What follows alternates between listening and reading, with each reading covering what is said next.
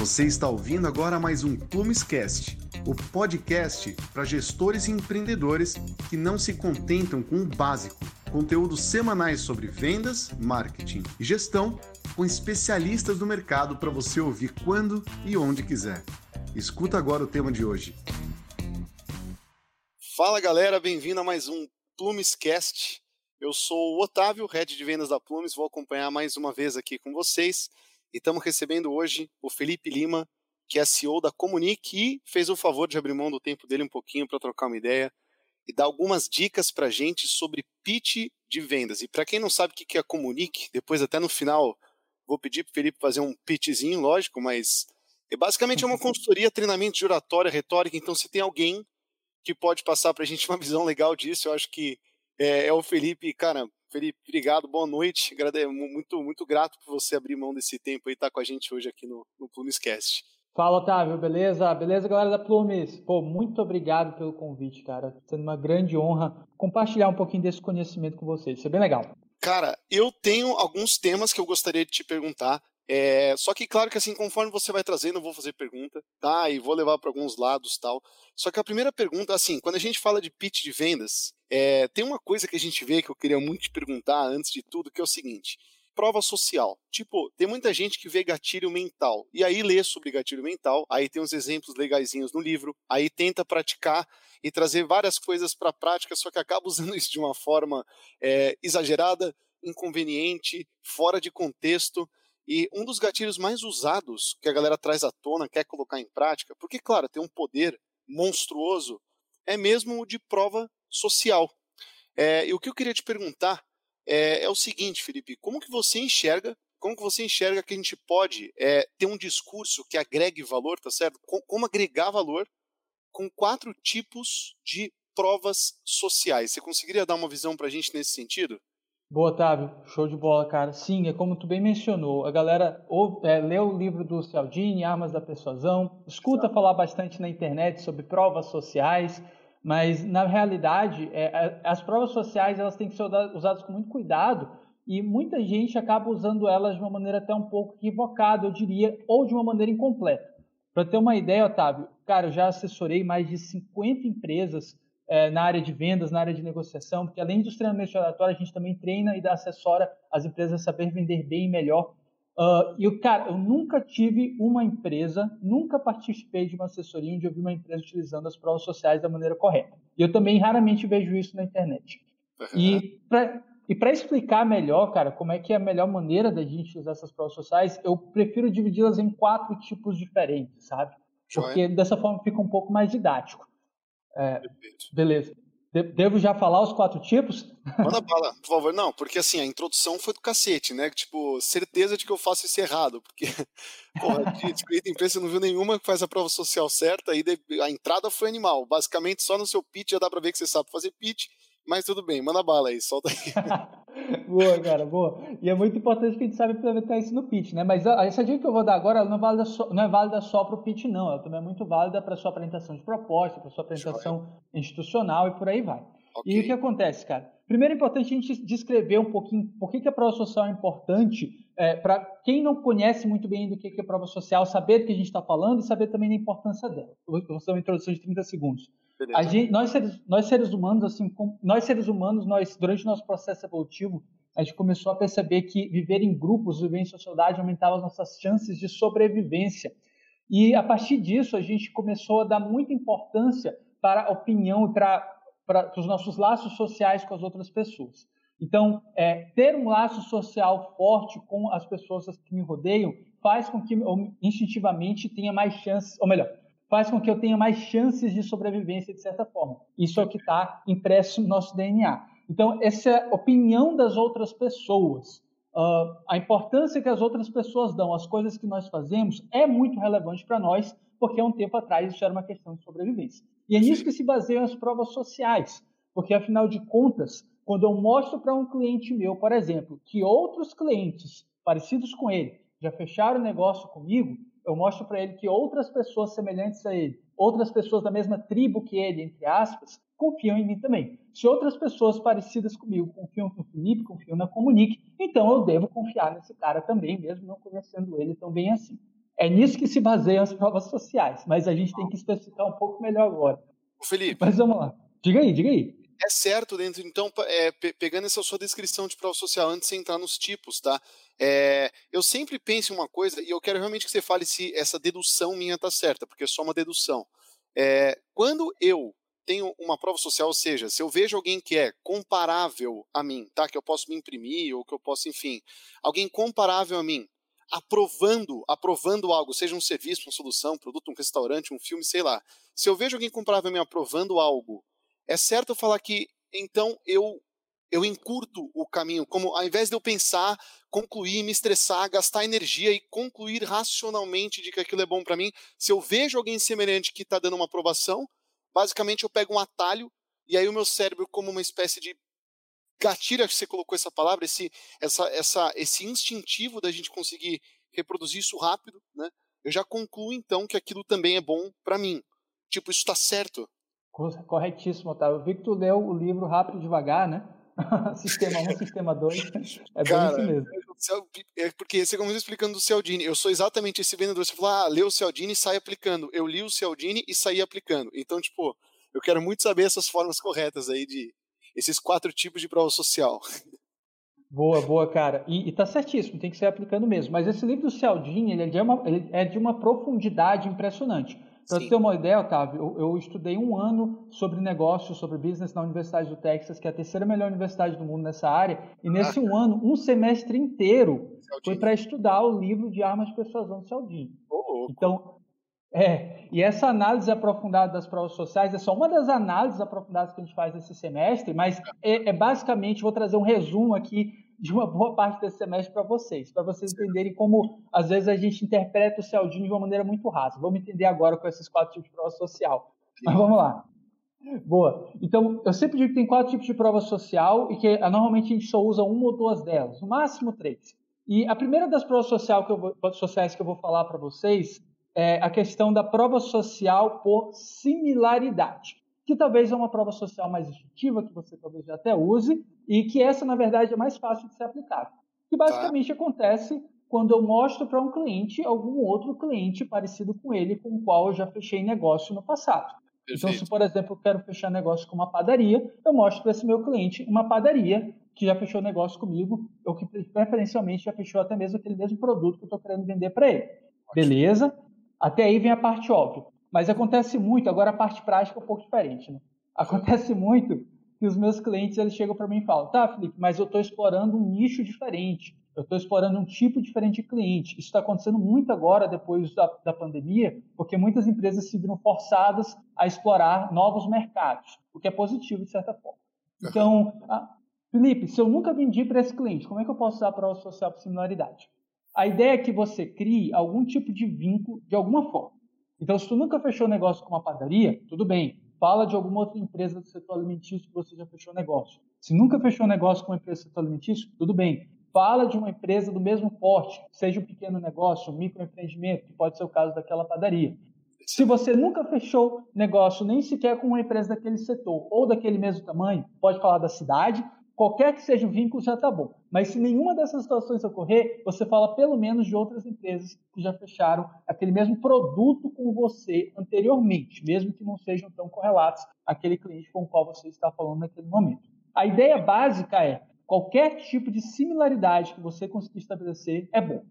Então, é, dessa forma, você já consegue estabelecer a prova social de similaridade, que é mais simples de todas. Mas agora o negócio começa a ficar um pouco mais diferente.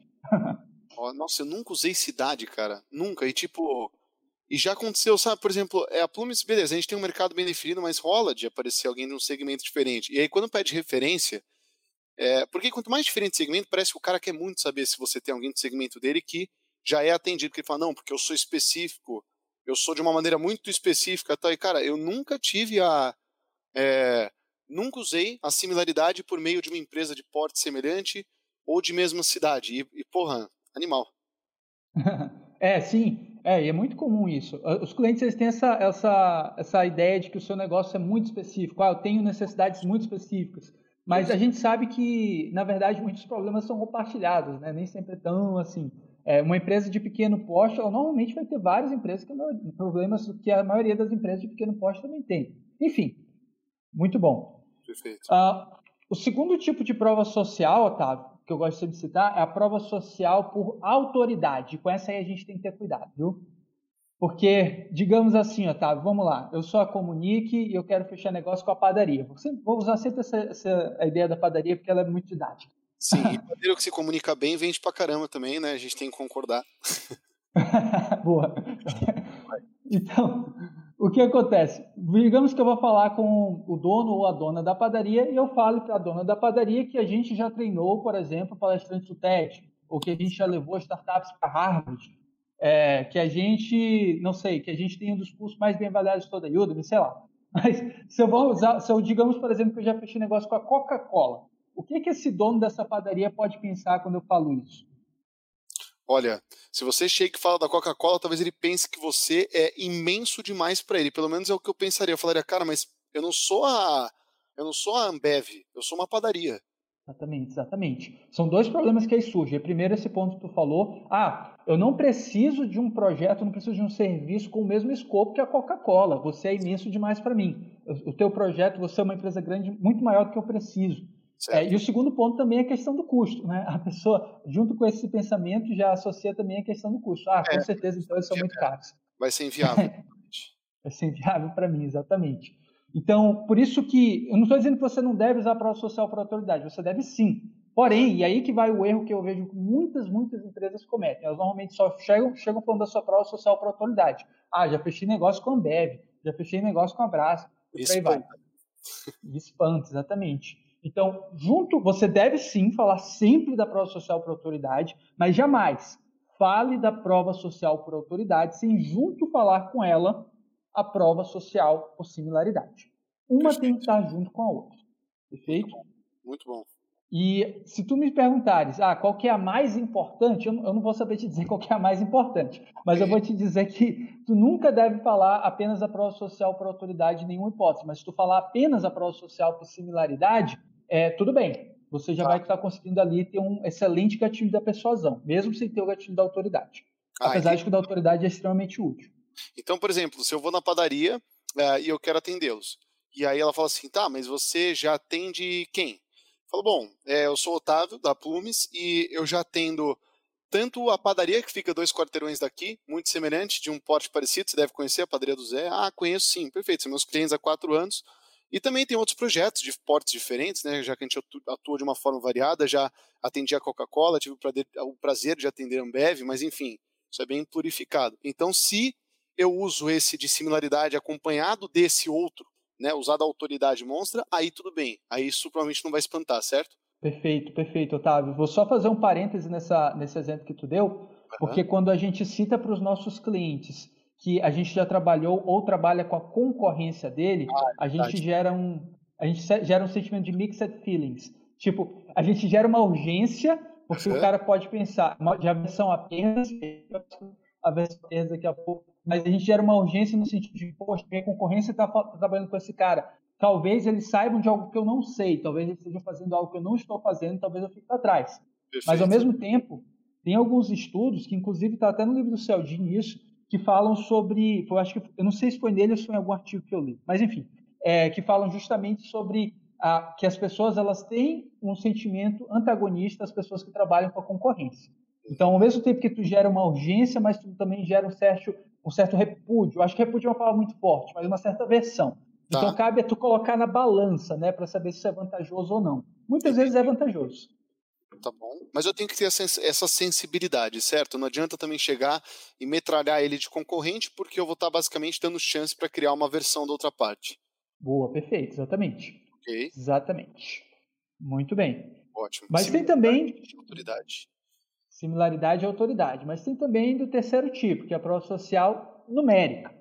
Okay. Que essa é uma prova social que eu vejo que muita gente até que usa, mas não usa da melhor forma possível. Aqui eu vou dar uns macetes que vão ajudar muito você a construir o seu pitch, mas também elaborar uma boa apresentação de proposta. E, pra, e vão, também vai ajudar bastante você a agregar valor.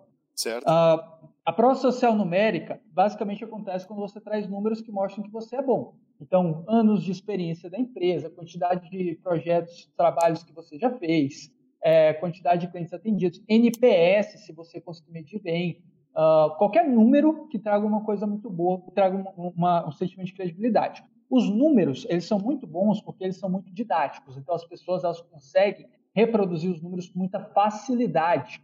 Então eles conseguem dizer, ah, está aqui a Plume, está aqui o Otávio. O Otávio já tem 15 anos de experiência na área dele lá. É um cara que, poxa, o, o, a, o número, os números eles conseguem trazer muita informação por trás deles.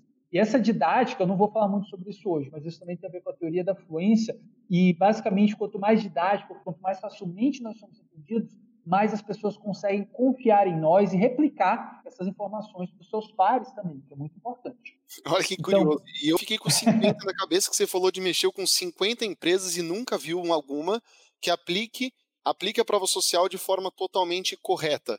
E ficou isso para mim, 50, 50, 50. Tipo, se alguém perguntava, eu falava, pô, o cara já mexeu com 50 empresas e nenhuma tinha. Tipo, é basicamente o que mais me gravou. você tá explicando agora é justamente isso, né? Bem isso mesmo, bem isso mesmo. Os números são muito, muito, muito didáticos. É, mas as pessoas muitas vezes elas pecam um pouco nisso, sabe? Que elas deixam de aproveitar a oportunidade desses números. Então, muitas empresas, a maioria delas usam assim, 15 anos de mercado, é, não sei quantos funcionários. Então, isso é uma maneira muito limitada de usar as provas sociais por, por, por as provas sociais numéricas. Para mim, a melhor maneira de usar as provas sociais numéricas, na verdade, é quando tu associa elas ao teu produto. Então, por exemplo, eu já, eu já trabalhei assessorando uma empresa de engenharia civil que trabalhava fazendo projetos de captação da água da chuva para condomínios residenciais. Ok. Então, qual que é o melhor, um, uma, um bom, uma boa prova social para esse tipo de projeto, por exemplo? Olha, se você captar, fizer um projeto de captação da água da chuva, você vai economizar até 60% da água utilizada na jardinagem durante o ano. Joia. Você vai economizar até, sei lá, tenho a mínima ideia, mas sei lá, mil caixas d'água por ano devido à economia na conta de luz, na conta de água. A sua conta de água vai ser reduzida em 10%, a conta de água do condomínio, e por aí vai. Esses números, eles com pouquíssimas palavras, pouquíssimas informações, conseguem reduzir todo, conseguem explicar de uma maneira muito didática todo o valor agregado que esse tipo de projeto consegue trazer para o seu cliente. Então, quando você coloca isso num pitch, nossa, o seu pitch fica muito mais replicável, muito mais facilmente entendível e muito mais persuasivo também, o que é muito valioso. Nossa. Feito Animal. É, isso, cara, é tanta coisa que uso numérico, né? Por exemplo, é, você falou da caixa d'água, mas é uma forma muito boa de encurtar as nossas conclusões sobre os produtos. Por exemplo, você pega esses produtos de emagrecimento, por exemplo. Como é que eles trabalham o marketing deles? Basicamente, pô, de, de 150 pessoas que tomaram, 120 reduziram o peso em até 50% do, do excesso de gordura, lá, lá.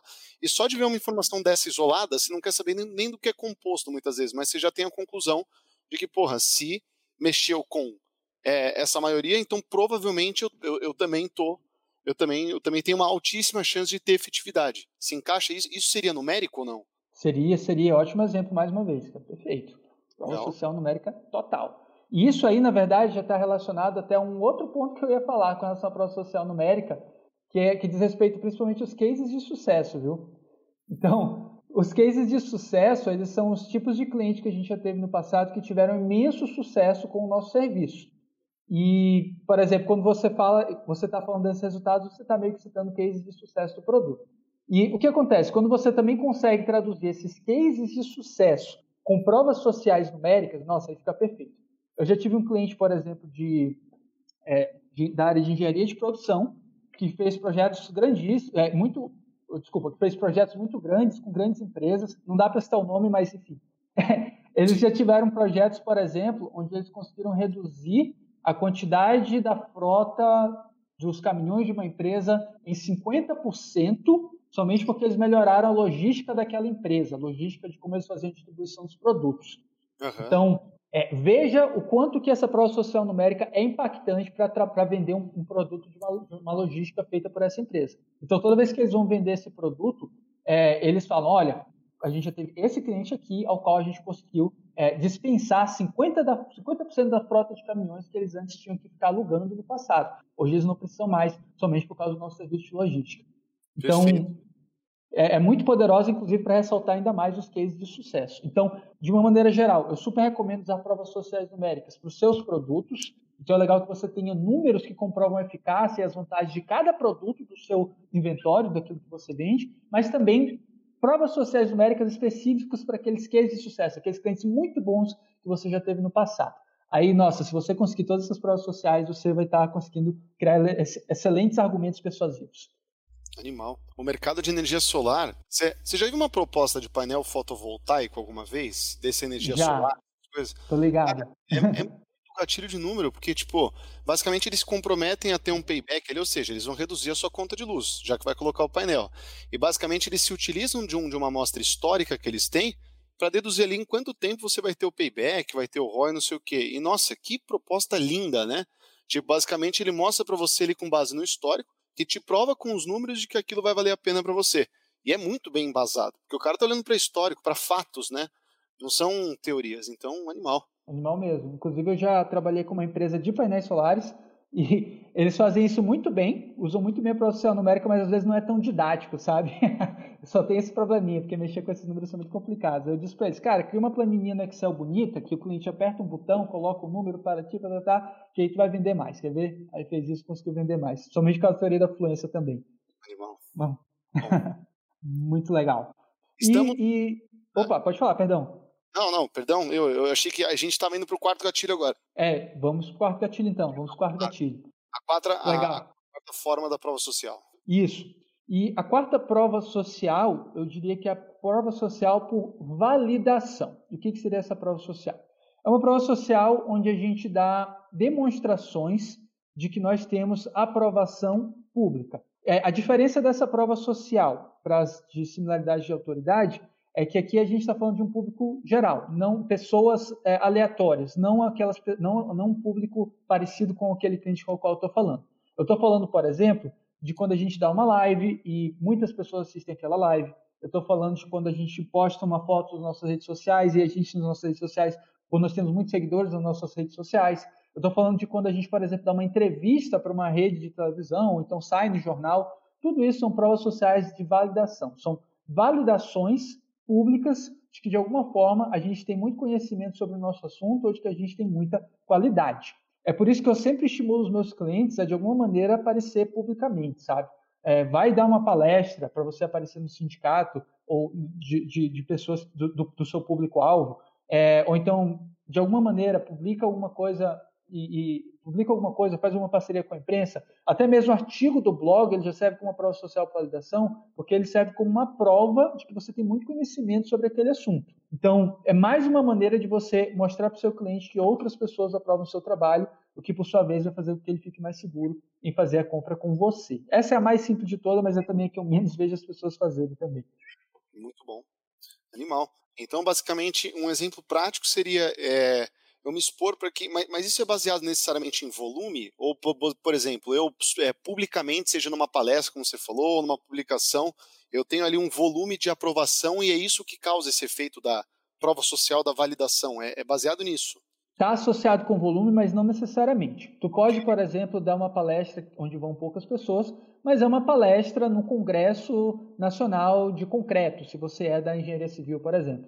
Então, você vai estar já ganhando bastante relevância nessa palestra, mesmo que não vá muitas pessoas naquela palestra. Já, já serve como prova social de validação. Perfeito, muito bom. E depois também de autoridade, porque isso acaba virando uma credencial minha, né? Então, pô, eu já dei uma palestra é, em tal lugar a respeito disso, e o fato de você colocar isso, poxa, de certa forma já traz uma autoridade legal, né? Perfeito, com toda certeza, com toda certeza. E, mas de nada adianta se não divulgares depois, né? Então, pô, coloca a fotinha lá no teu site, no teu blog, na tua rede social. Perfeito. Animal. É muito, muito bom.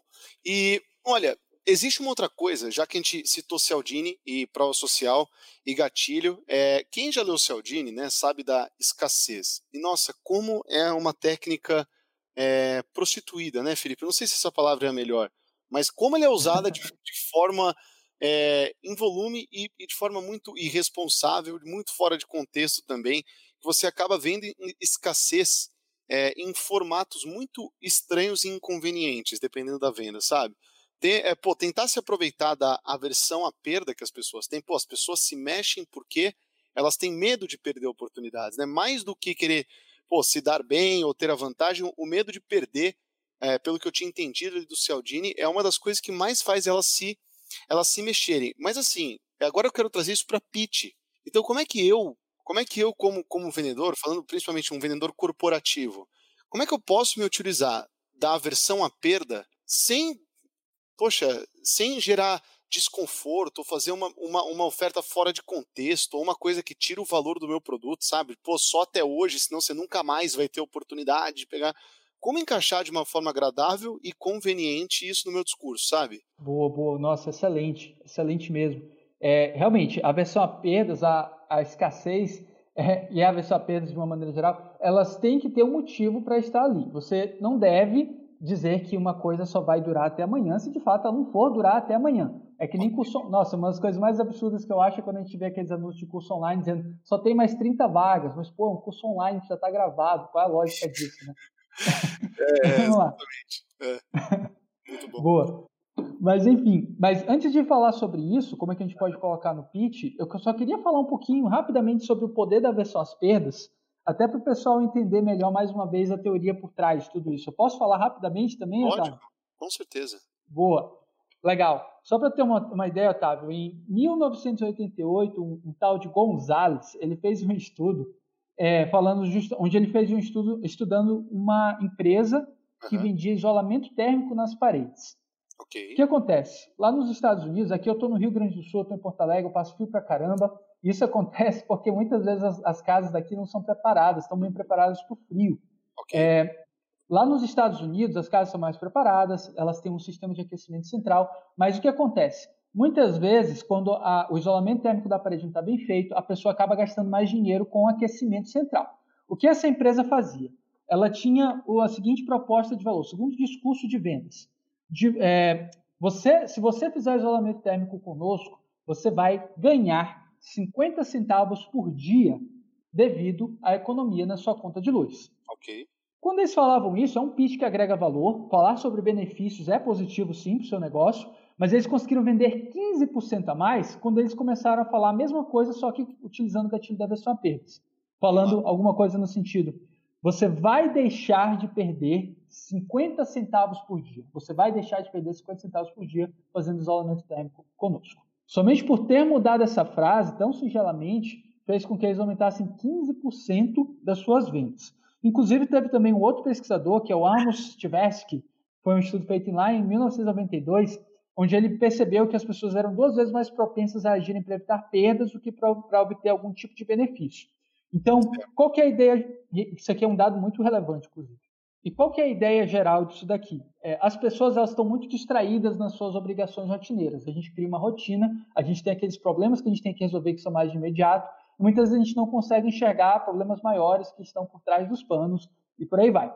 É, o que nos faz muitas vezes querer sair dessa nossa, entre aspas, zona de conforto e querer de fato agir é justamente a aversão a perdas. Então, Perfeito. Então, somente falar dos benefícios é bom, mas falar da aversão às perdas é duas vezes melhor. Mais forte, entendi. Exato.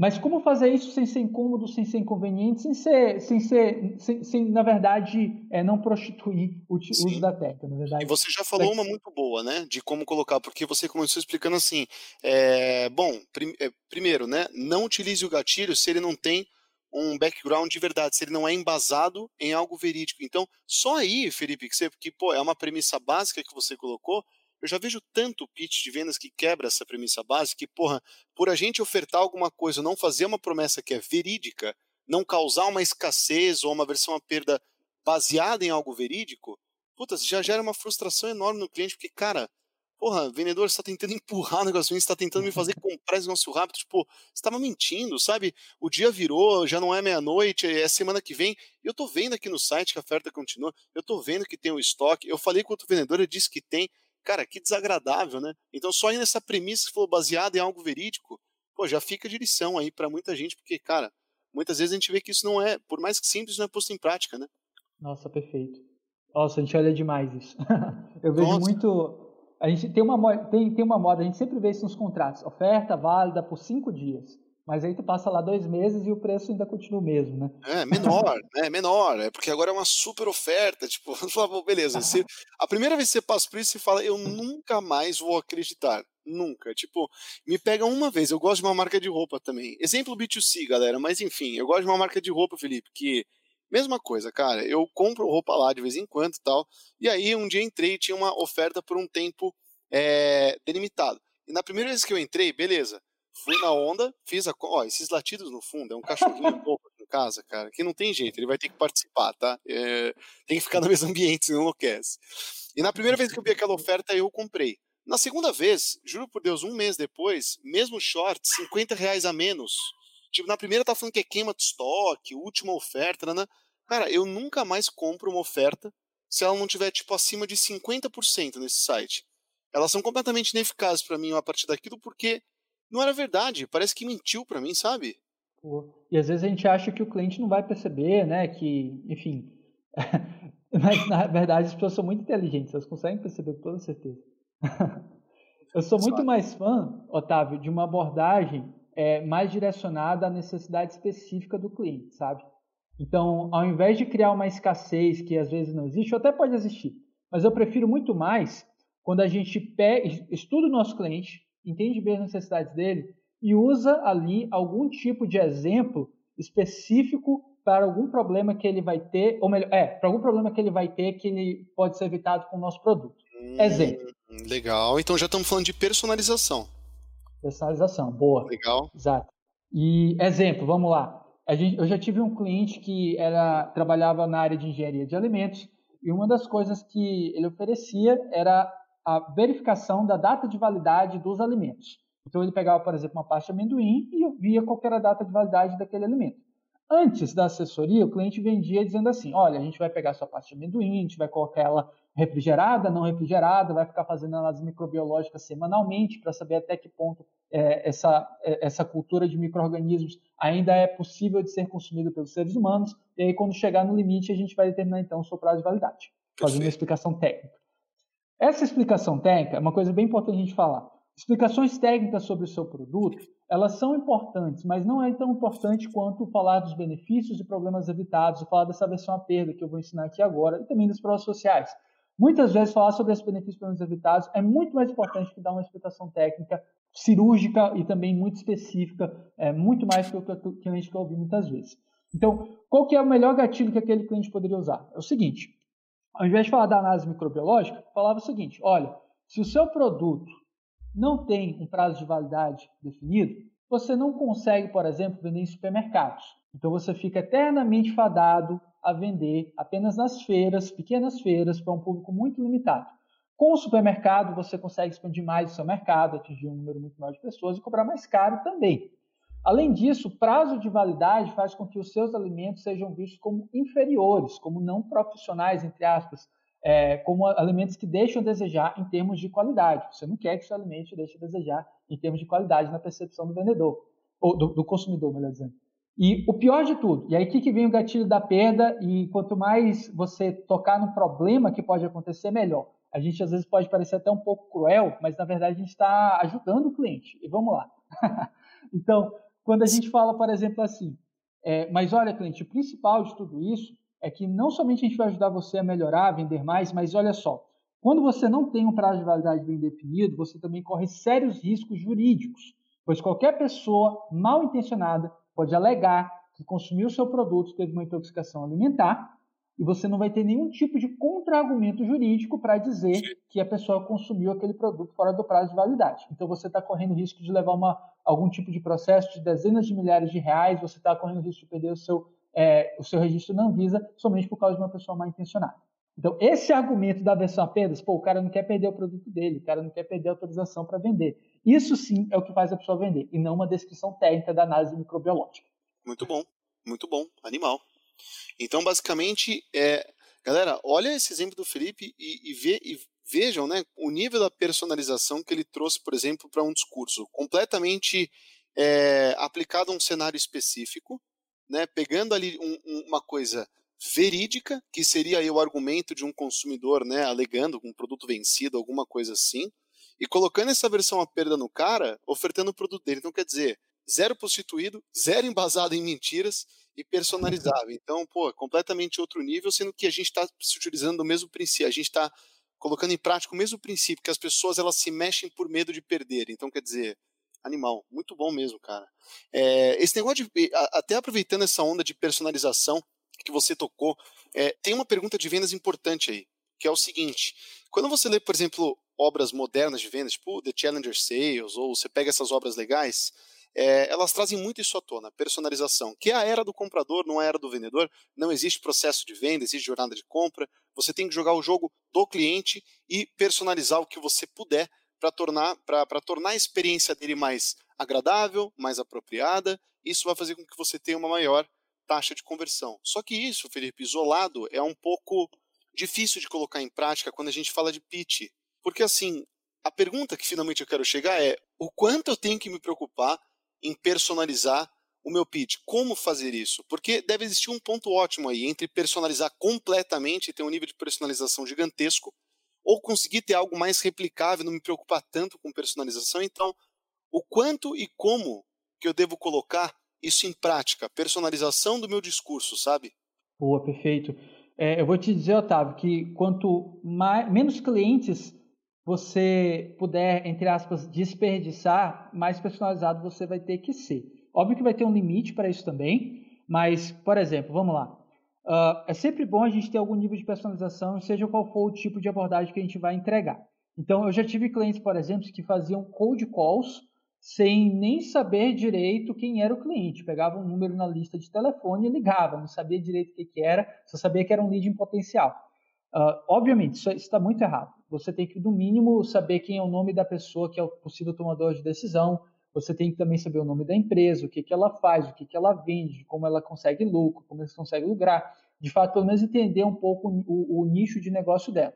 Se você não, se você não trabalhar com um nicho de negócio, um nicho específico de cliente, você pelo menos tem que ter essa noção é, básica sobre o que, que aquela empresa faz e tudo mais. O que é muito, muito, muito relevante, porque vai te dar armas para os seus argumentos que você vai criar, porque vai, você vai conseguir saber dizer provas sociais é, mais bem elaboradas, você vai conseguir fazer, citar similaridades que são melhores, você vai colocar números, provas sociais numéricas que são mais interessantes, você também vai conseguir utilizar contra-argumentos para as objeções que esse cliente, você já sabe que esse cliente pode soltar, e também vai poder usar é, argumentos de aversão à perda próprios para aquele tipo de nicho de mercado.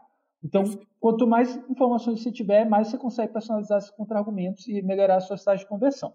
É, mas eu também sei que tem situações que isso é bem possível. Então, por exemplo, tem clientes, é, tem muita gente que, por exemplo, prospecta através de uma lista de e-mails. E aí, nessa lista de e-mails, ele vai mandar e-mail para 100, 200, 300 pessoas, e aí meio que não tem como tu personalizar tanto assim, porque tu precisa de, um, de uma certa massa de, de, de, de, contatos.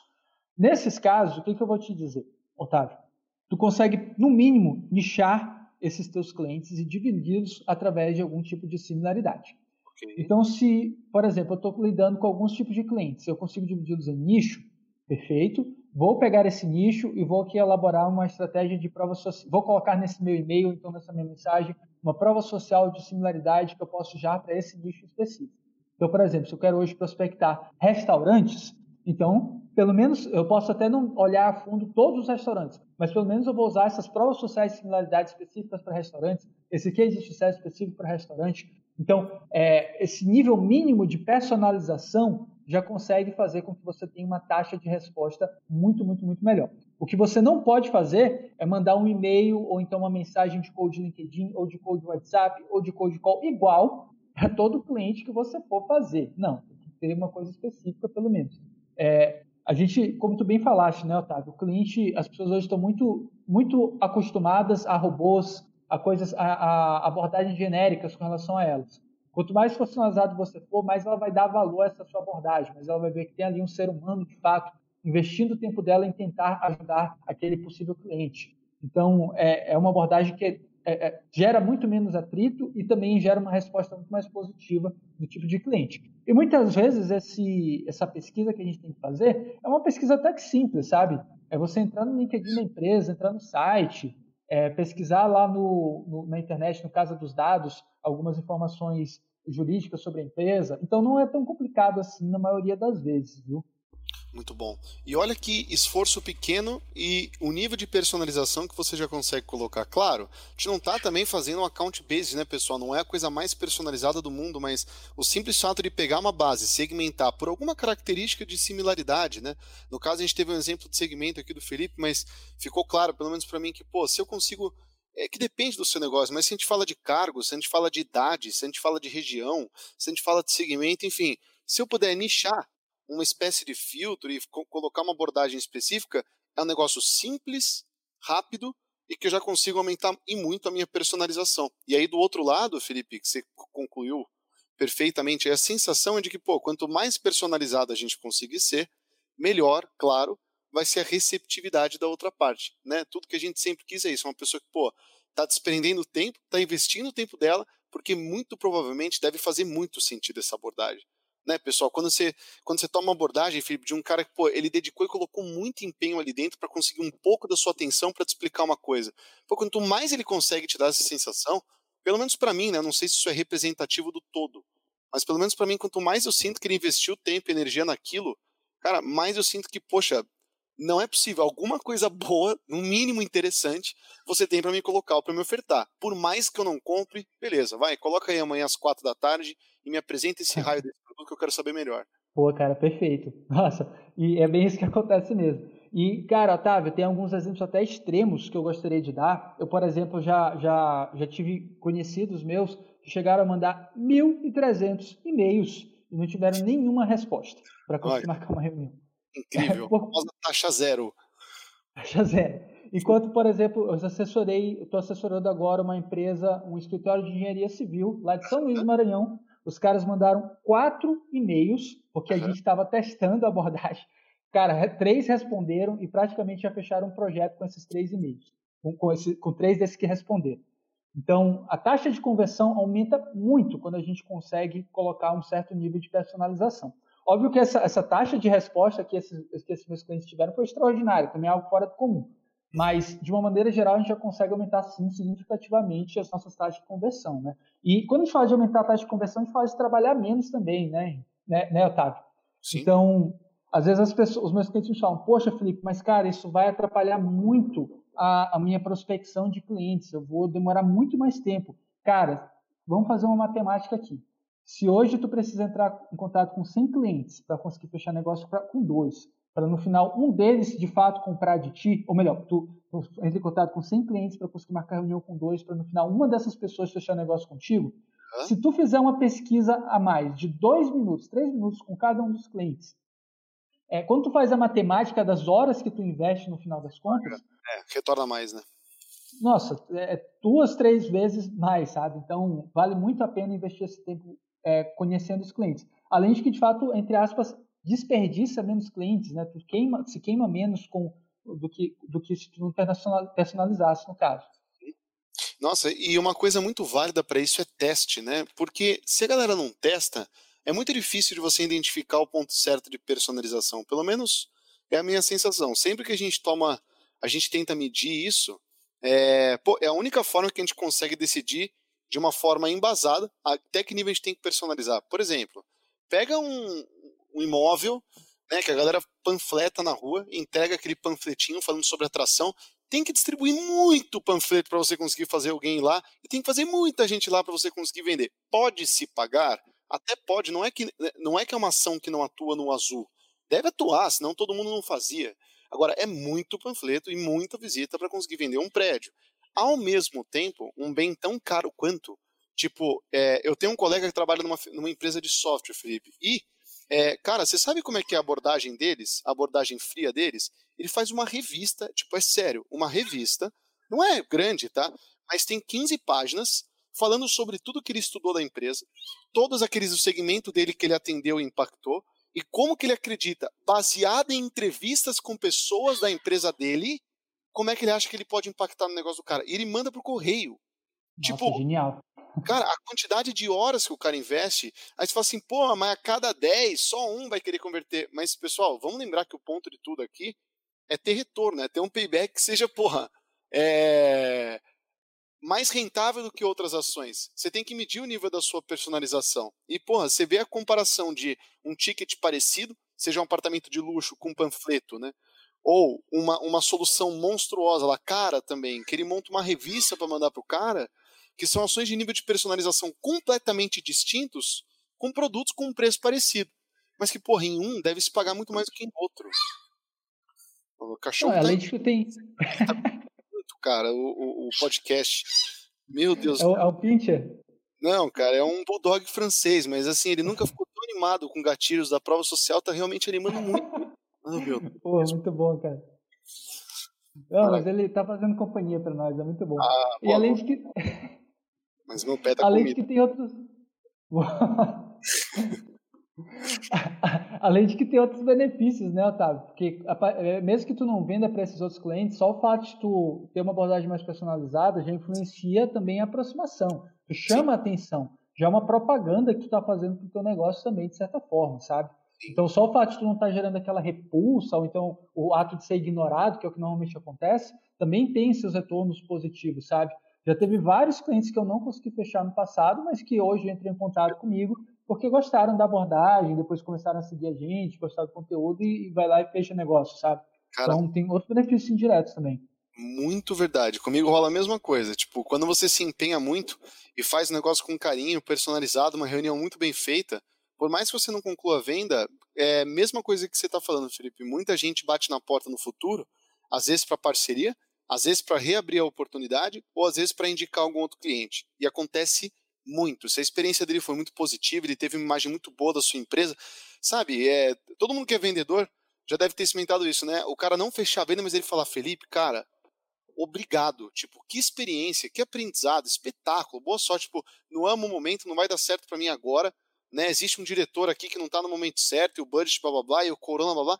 Mas, cara, achei um espetáculo. Eu sou fã de vocês, vou te seguir em rede social. E só aí, só aí, como Felipe acabou de colocar, pessoal, você já está colocando uma semente que você pode crer que vai prosperar em algum sentido, de alguma forma, né, Felipe?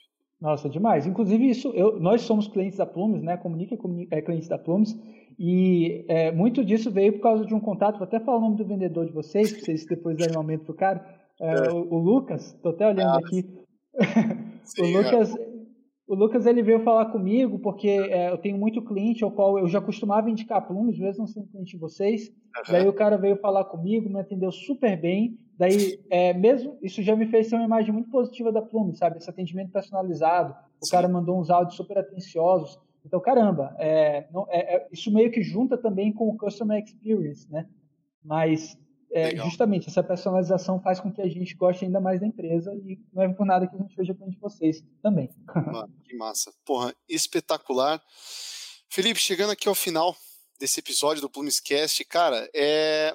eu acho que sou o maior fã do próprio podcast porque eu vou conversando com talentos, vou conseguindo absorver muito conteúdo e não foi diferente com você hoje, cara. Espetáculo, é... grande aula, credenciais espetaculares, né, galera? Como vocês puderam acompanhar ao longo da call é, conteúdo embasado. Então, muitíssimo obrigado pelo seu tempo. Eu queria que você só deixasse uma palhinha da Comunique, né? Dissesse eh, rapidamente, enfim, ao que se propõe, para quem que a gente pode recomendar, quem, quem que deve dar um pulinho lá no site para conhecer um pouco mais, enfim. Boa, boa. Eu vou deixar também uma proposta aqui. Você já escute meu pitch e já se liga nas técnicas que eu estou usando. Ah, tô gravando, tô gravando. boa, boa. E o legal, e uma coisa importante falar sobre isso é que por mais que a gente conheça as técnicas, a gente ainda é afetado por elas, viu? Mas vamos lá. O que é a Comunique? A Comunique é uma empresa que ajuda empresas, principalmente aquelas que estão querendo criar uma máquina de vendas, a deixar de perder clientes. Basicamente, nós criamos uma máquina de vendas, nós ajudamos você a vender e a gente faz isso principalmente através da aplicação aprofundada de diversas técnicas de persuasão, como essa que vocês aprenderam aqui hoje. Muito que a Comunique ensina e aplica no seu negócio veio lá da Universidade do Texas, que é a terceira melhor universidade do mundo nessa área, a qual a gente teve a oportunidade de se especializar. E basicamente o que a gente faz é ensinar você a agregar mais valor nas suas apresentações de propostas, nas suas apresentações de diagnóstico e também ajuda você a criar uma máquina de prospecção ativa. A gente atua nessas duas áreas. A gente ajuda a implementar um processo de prospecção ativa e também a gente ajuda a você agregar mais valor, valor nas suas apresentações, nos seus sites, nas mídias sociais. Essa é a Comunique. Muito bom. É, um dia, galera, vocês têm que saber falar isso da sua empresa. Quando perguntar ah, onde é que você trabalha, aí você tem que falar isso. Tipo, o Felipe falou agora da Comunique. Muito bom. Cara, animal. Mais uma vez pela presença, muitíssimo obrigado ah, aos Plumescasters aí, muito obrigado por acompanhar. Dá o feedback, manda alô, adiciona o Felipe lá no LinkedIn, te encontram por Felipe Lima Comunique, talvez, aí dá para te achar, né? Isso, eu acho que tá Felipe Lima da Costa. Felipe Lima da Costa, CEO da Comunique. Galera, adiciona lá, troca uma ideia, dá feedback. Felipe, enorme prazer estar com você aqui hoje. E Henrique aí na produção e na infra, muito obrigado mais uma vez. Até uma próxima aí, Plumescasters. Valeu! Obrigado. Obrigado, galera. Obrigado, Otávio. Obrigado, Henrique. Valeu, pessoal.